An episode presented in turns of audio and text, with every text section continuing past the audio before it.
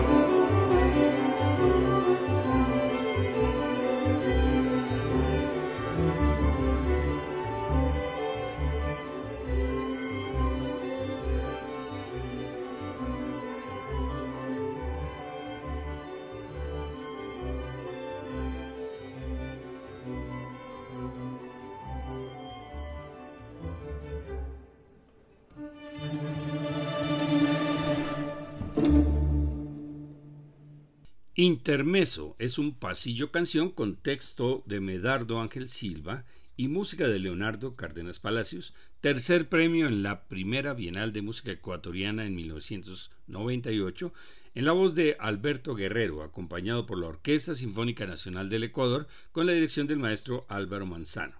La letra es del poema Las voces inefables del libro El árbol del bien y del mal del poeta y músico guayaquileño perteneciente a la llamada generación decapitada. Medardo Silva se suicidó a los 21 años.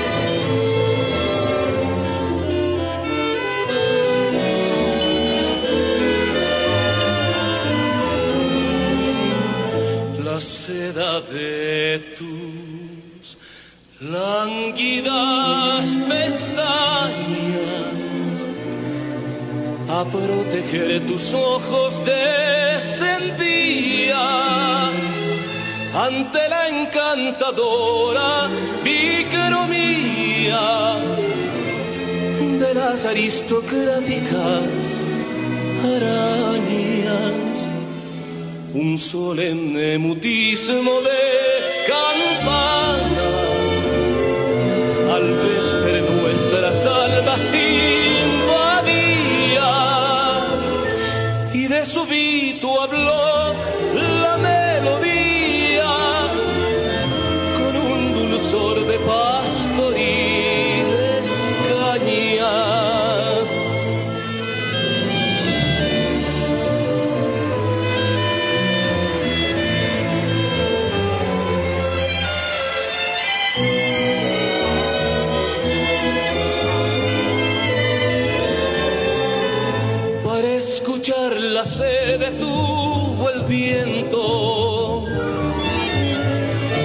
la maga caricia de tu acento. Vibró tu cuerpo de escultura viva. La noche se durmió en tu cabellera y besando las lilas se perfumó una lágrima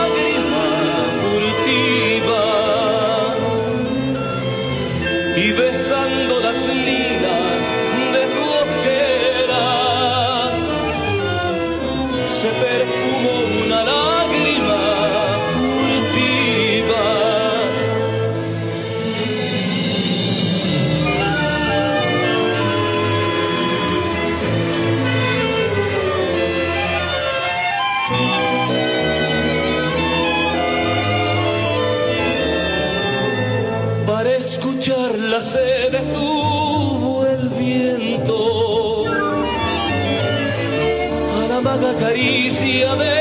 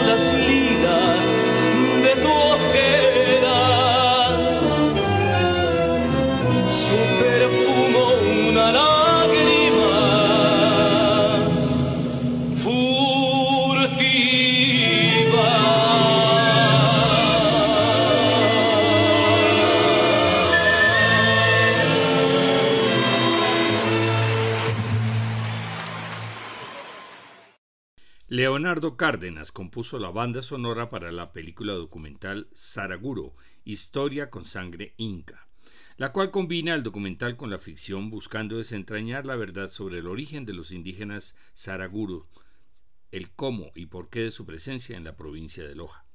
Escuchemos un fragmento titulado San Huainito, mezcla de San Juanito, género indígena y mestizo ecuatoriano, y Huaino, género indígena de Perú y Bolivia. Para los pueblos indígenas andinos no existen fronteras, por lo cual son sonoridades similares. Escuchemos al grupo temporal de Loja y al ensamble sinfónico andino.